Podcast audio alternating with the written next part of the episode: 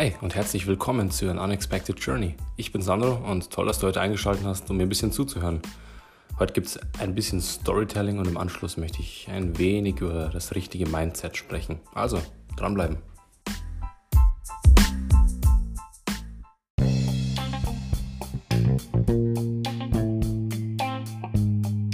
So, dann legen wir doch direkt mal los. Ja, ähm, vorab gleich mal ein dickes Sorry. Könnte sein, dass der Ton heute etwas ja, schwierig wird. Ich weiß es nicht. Ich bin, wie gesagt, noch nicht so professionell hier bei der ganzen Sache dabei. Und diese Aufnahme findet gerade direkt vom Handy statt. Also ich rede quasi in das Mikrofon von meinem iPhone. Und das iPhone liegt auf einer stehenden Pfeffermühle. Ja, könnte funktionieren, könnte auch nicht funktionieren. Lasst mich doch mal wissen, ob das geklappt hat oder nicht. Wie dem auch sei. Heute reden wir ein bisschen über meine Story. Wie ich es ja schon angekündigt habe, werde ich jetzt hier verschiedene Teile machen. Heute möchte ich mal so einen kleinen Ausschnitt ja, zu einem bestimmten Lebensabschnitt bringen. Und im Anschluss reden wir noch ganz ja, grob über ein paar so Mindset-Geschichten, die mir auf dem Herzen liegen, die ich auch zurzeit bei total vielen Leuten beobachten kann. Sei es drum in der Arbeit oder in der Familie oder, oder, oder, oder. Also es gibt da einige Personengruppen, wo ich das beobachten kann. Und das möchte ich auf jeden Fall ansprechen. Da geht es hauptsächlich darum, auf sein inneres Kind zu hören. Klingt gewissermaßen einfach und was man unter seinem inneren Kind versteht etc., da kommen wir dann gleich mal dazu.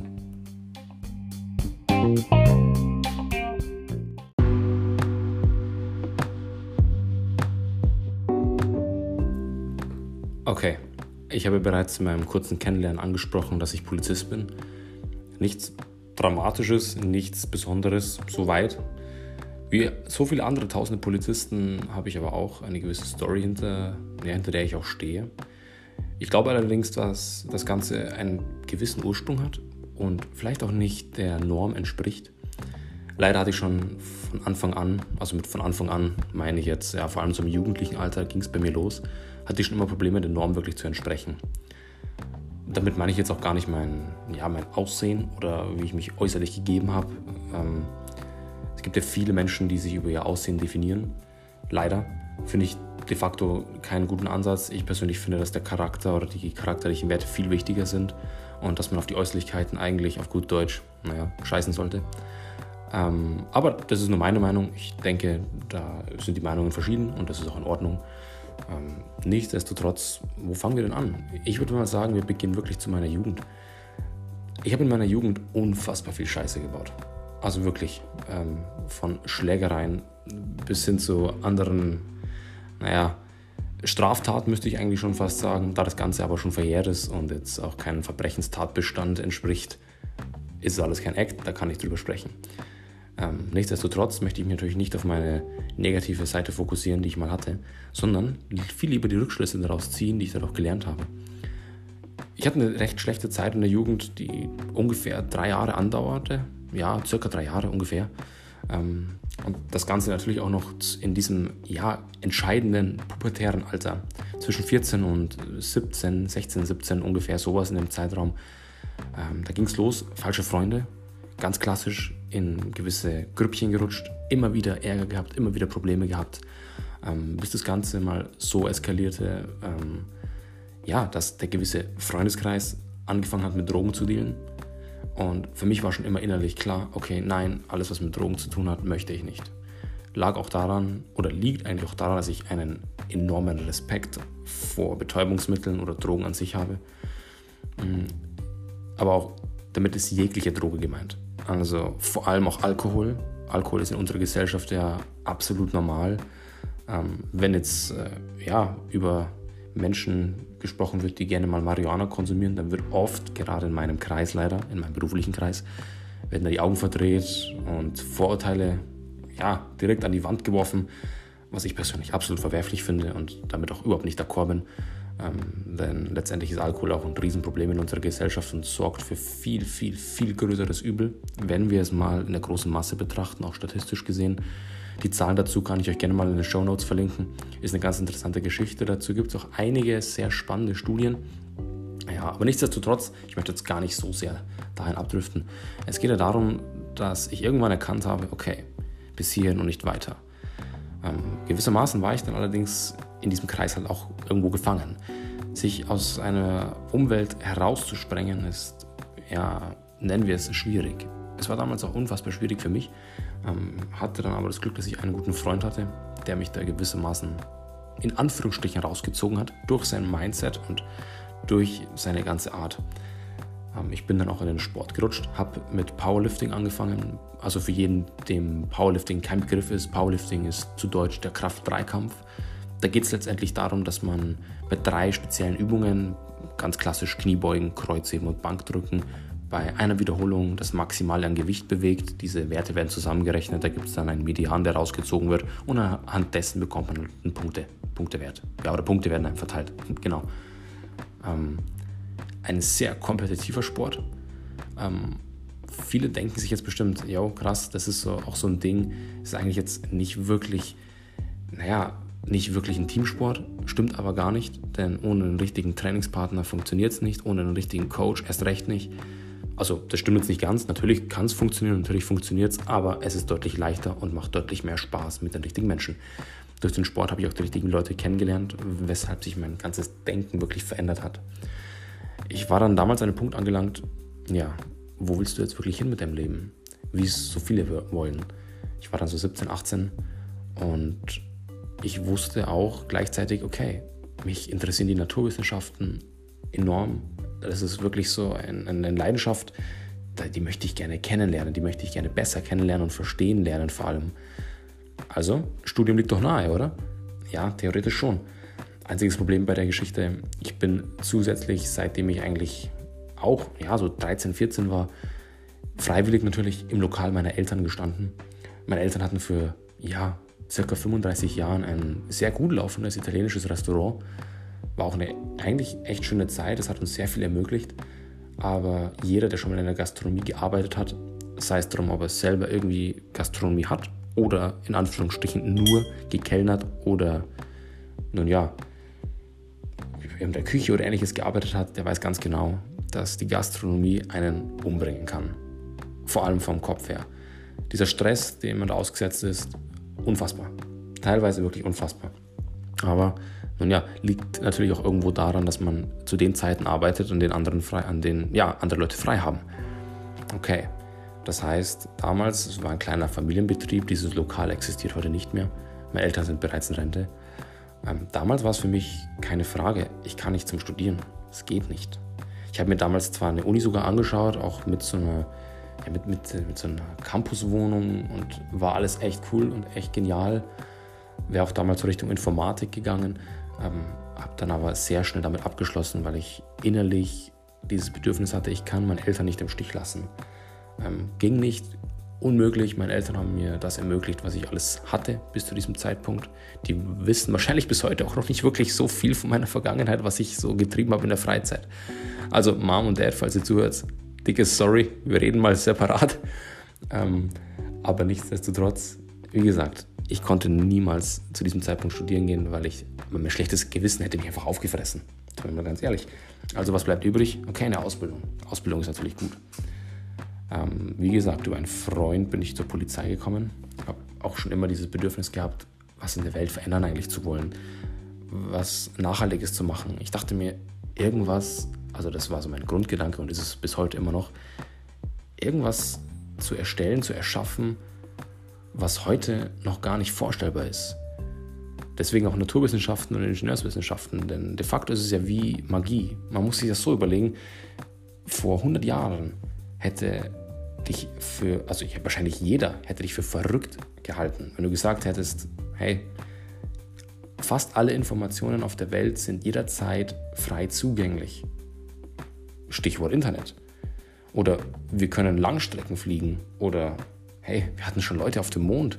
Da hätte jeder den Vogel gezeigt.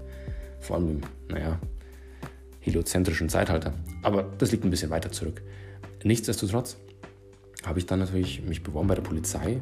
Das ganze Bewerbungsverfahren lief ewig und ich muss auch sagen, ich war damals nicht allzu sportlich. Gerade das Powerlifting, das stand mir schon so ein bisschen im Weg, weil bei der Polizei auch recht viel Ausdauer gefragt war. Aber ich habe es irgendwie geschafft und bin irgendwie reingekommen. Okay, ich bin reingekommen, habe diese Ausbildung gemacht, zweieinhalb Jahre lang. Und leider ist mir in der Ausbildung schon aufgefallen, okay, das, das ist nicht wirklich das, wo ich eigentlich hinwollen würde. Nichtsdestotrotz habe ich in der Zwischenzeit mit meiner Freundin, mit der ich heute immer noch zusammen bin, ähm, bereits zusammen gelebt, gewohnt. Ähm, wir sind sehr schnell auf eigenen Beinen gestanden, sehr früh ausgezogen. Sprich, wir haben uns ein kleines Leben aufgebaut. Das heißt, einfach kündigen ist nicht drinnen. Es geht nicht. Man hat gewissermaßen Verpflichtungen und auch irgendwo eine Verantwortung zu tragen und muss einfach durchbeißen und durchhalten. Das war meine Einstellung damals, vor drei bis vier Jahren. Durchbeißen und durchhalten. Das Ganze funktioniert auch. Das Ganze ist auch immer ein guter Ansatz. Vor allem, wenn irgendetwas zeitlich absehbar ist. Dann ist Durchbeißen und Durchhalten wirklich gut. Es verändert vor allem dein Denken, deine Denkweise ähm, und lässt dich nicht schnell aufgeben. Nun ja, absehbar ist jetzt natürlich relativ, so wie alles relativ ist. Zeit oder Geschwindigkeit, ganz egal. Ähm, absehbar könnte jetzt bedeuten bis zur Rente, bis zum Rentenalter. Absolut unvorstellbar, muss ich ganz ehrlich sagen. Ich möchte nicht in dem Beamtenverhältnis bleiben bis zum Rentenalter, auf keinen Fall. Ähm, das ist mir damals dann irgendwann auch bewusst geworden. Okay, also stand ich wieder an dem Punkt. Ja, scheiße, was mache ich jetzt mit meinem Leben? Wo will ich überhaupt hin? Eine wirklich schwierige Zeit, muss ich sagen. Ähm, sehr, viele, sehr viele weinende und sehr viele traurige Nächte verbracht. Und diese Nächte, die konnte ich Gott sei Dank mit meiner Freundin verbringen, die mich da immer wieder rausgebracht hat und immer wieder ermutigt hat, dran zu bleiben und den richtigen Weg zu finden, die auch ein ähnliches nennen wir es mal, Schicksal ereignete. Ähm, genau. Grundsätzlich muss ich gleich mal dazu sagen, was das angeht. Jeder, der in dieser ähnlichen Situation steckt, egal in welcher Art und Weise, egal ob es im Studium ist, ob es in der Arbeit ist, ob es familiär ist, im Freundes- oder Familienkreis, ganz egal. Durchhalten und durchbeißen ist immer eine super Option. Aber nur, wenn es wirklich zeitlich absehbar ist. Also ich meine damit vielleicht ein paar Jahre, paar Jahre kann man noch absehen. Man muss ja auch irgendwo in die Zukunft denken. Das dachte ich mir damals. Und denke ich mir heute natürlich immer noch.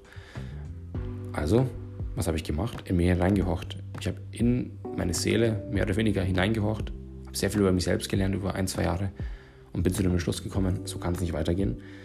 Ich möchte was an meinem Leben nachhaltig verändern. Ich möchte meiner Leidenschaft nachgehen. Meine große, große, große Leidenschaft seit vielen Jahren sind speziell in der Naturwissenschaft oder in der Ingenieurswissenschaft, besser gesagt, alles, was Richtung Raumfahrt geht. Also auch die Astronomie, auch die Astrophysik und damit einhergehend eigentlich die Basics, Physik und Mathematik. Ähm, diese Leidenschaft ist so groß, dass ich irgendwann angefangen habe, jetzt vor, ja, die Zeit vergeht, vor zweieinhalb Jahren, äh, mich an einer Fernuniversität einzuschreiben, an der ich jetzt studiere. Zeitmanagement, was, oder nicht nur, ja, nicht nur Zeitmanagement, alles, was äh, die ganze Organisation darum angeht, hat mich so enorm verändert. Dazu gibt es aber mal eine separate Folge, denn Zeitmanagement ist schon ein ja, enorm wichtiges Thema. Genau, das hat mich auf jeden Fall dazu veranlasst zu studieren. Ich studiere Energie- und Verfahrenstechnik, also im ingenieurswissenschaftlichen Bereich.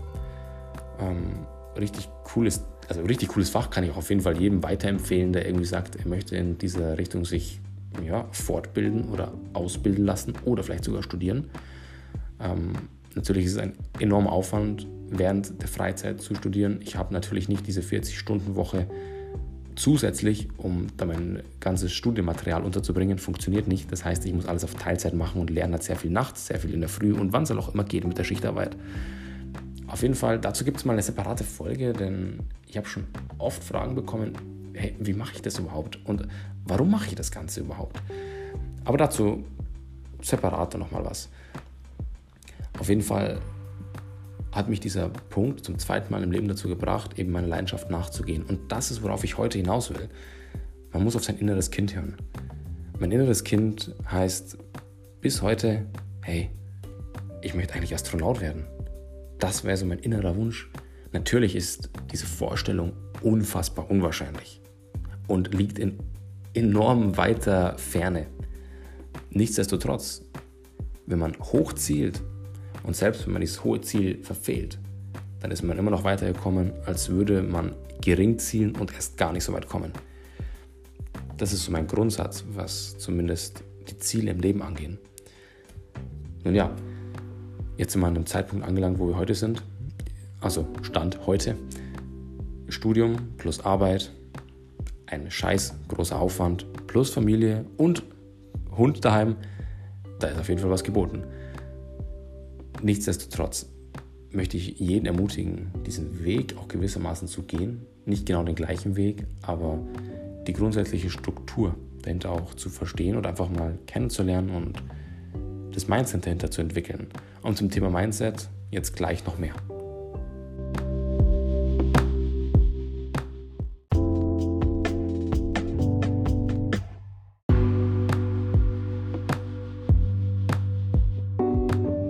Okay, zum Thema Mindset. Mindset ist jetzt ein sehr allgemeiner, übergreifender Begriff.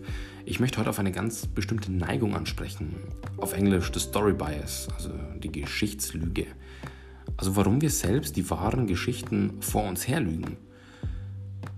Bei Max Frisch, ein recht bekannter Autor, da heißt es, wir probieren Geschichten an, wie man auch Kleider anprobiert.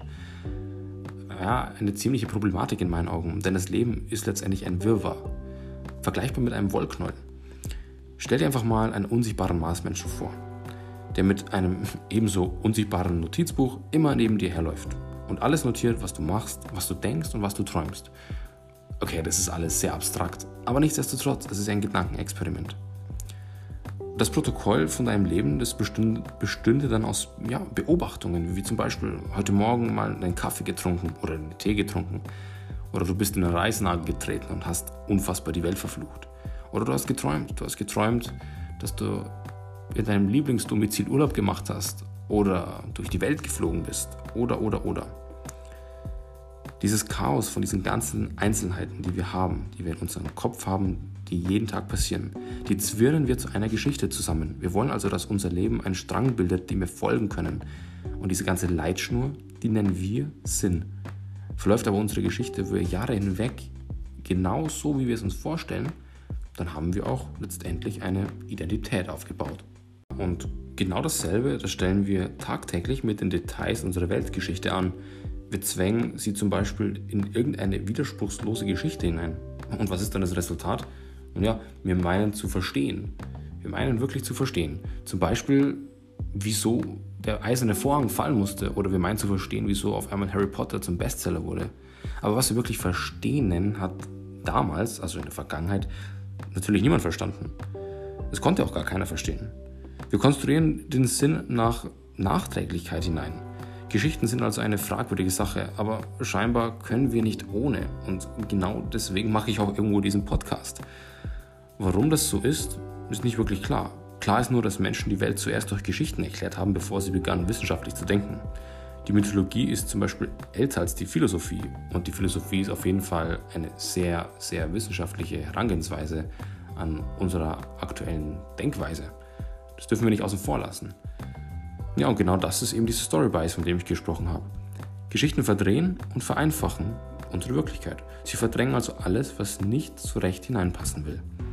Nun ja, und in genau diesem Kontext bitte ich dich jetzt einfach mal an die Medien zu denken. Egal welche Medien, Social Media, Abendprogramm, ganz egal. Da wütet der Story Bias wie so eine Seuche. Mal ein Beispiel. Ein Auto fährt über irgendeine Brücke. Plötzlich kracht die Brücke zusammen. Was werden wir in den Zeitungen am nächsten Tag lesen? Wir werden die Geschichte des Pechvogels hören, der am Auto saß, von wo er kam und wo er hinfahren wollte. Ein aktuelles Beispiel dafür ist, falls ihr es mitbekommen haben solltet, der Haiangriff in Hurghada in Ägypten. Wir werden also die Biografie erfahren. Geboren in so und so, aufgewachsen, da und da, Beruf, dies und das. Wir werden, falls er oder sie überlegt hat und Interviews geben kann, genau hören, wie es sich anfühlte, als diese Brücke zusammenkrachte. Oder von dort zu diesem Haiangriff, wie sich das angefühlt hat. Das Absurde daran, keine einzige dieser Geschichten ist eigentlich relevant. Relevant ist nämlich nicht der Pechvogel, sondern die Brückenkonstruktion. Wie genau lag der Schwerpunkt? Was war die Materialermüdung? Und falls ja, wo? Falls nein, war die Brücke beschädigt? Falls ja, doch was? Und so weiter und so fort. Oder wurde gar ein grundsätzlich untaugliches Konstruktionsprinzip angewandt? Okay, man merkt, da kann man sehr viel hineininterpretieren. Aber das Problem bei all diesen relevanten Fragen, sie lassen sich nicht wirklich in eine Geschichte packen. Zu Geschichten fühlen wir uns hingezogen, von abstrakten Tatsachen eher abgestoßen.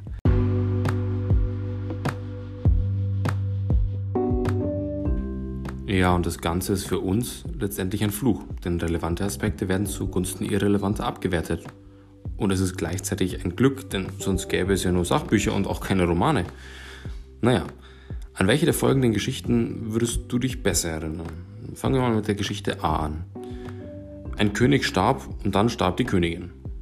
Ende. Geschichte B.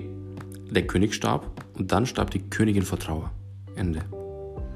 Wenn du so tickst wie die meisten Menschen, dann wirst du die zweite Geschichte besser im Gedächtnis behalten.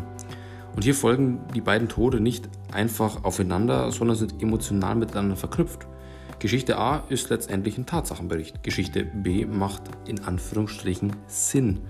Nach der Informationstheorie sollte eigentlich Geschichte A einfacher zu speichern sein. Dies einfach nur kürzer. Aber so tickt halt unser Hirn nicht. Werbung, die in einer Geschichte erzählt wird, funktioniert besser als das rationale Aufzählen von Produktvorteilen. Ganz klar. Nun ja, und nüchtern betrachtet sind Geschichten zu einem Produkt einfach nur nebensächlich. Aber so funktioniert halt unser Gehirn nicht. Es will Geschichten hören. Ganz meisterhaft beweist es eigentlich Google. Der amerikanische Konzern hat unter YouTube, also ihr müsst einfach mal auf YouTube gehen und schaut mal nach Google Partisan Love. Ein geniales Beispiel. Nun gut, was ist jetzt das Fazit von dieser ganzen Geschichte oder von dieser ganzen Story? Von der eigenen Biografie bis hin zum Weltgeschehen. Alles drechselt sich irgendwie sinnhaft zu Geschichten. Damit verzehren wir die Wirklichkeit und das beeinträchtigt die Qualität unserer Entscheidungen. Okay, was können wir jetzt als Gegensteuerung machen? Pflück einfach mal die Geschichten auseinander und frag dich, was will diese Geschichte verbergen? Und einfach mal zum Training, versuch doch mal deine eigene Biografie zusammenhangslos zu sehen. Du wirst staunen.